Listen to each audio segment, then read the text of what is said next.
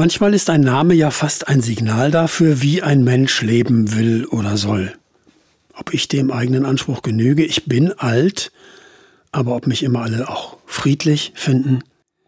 Im frühen fünften Jahrhundert hieß ein Bischof von Karthago in Nordafrika Quod vult Deus, was Gott will. Und sehr überzeugt, dass er Gottes Willen tut, hatte er mit seinen Leuten gegen die Invasion der feindlichen Vandalen Widerstand geleistet. Deshalb wurden sie alle auf alten Schiffen ins Mittelmeer hinausgetrieben. Dieses Elend gab es damals schon. Flüchtlinge auf Schrottbooten oder kaputten Schlauchbooten rausgejagt aufs Meer.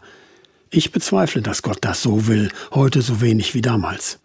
Immerhin, damals gelang die Landung in Italien. Gott gewollt kommt nach Neapel und da hat der Bischof ihm Asyl gewährt. Aber er trifft auf konfessionelle Kämpfe in der Kirche. Und auch als Asylant mischt Quod Vult Deus da auch gleich mit.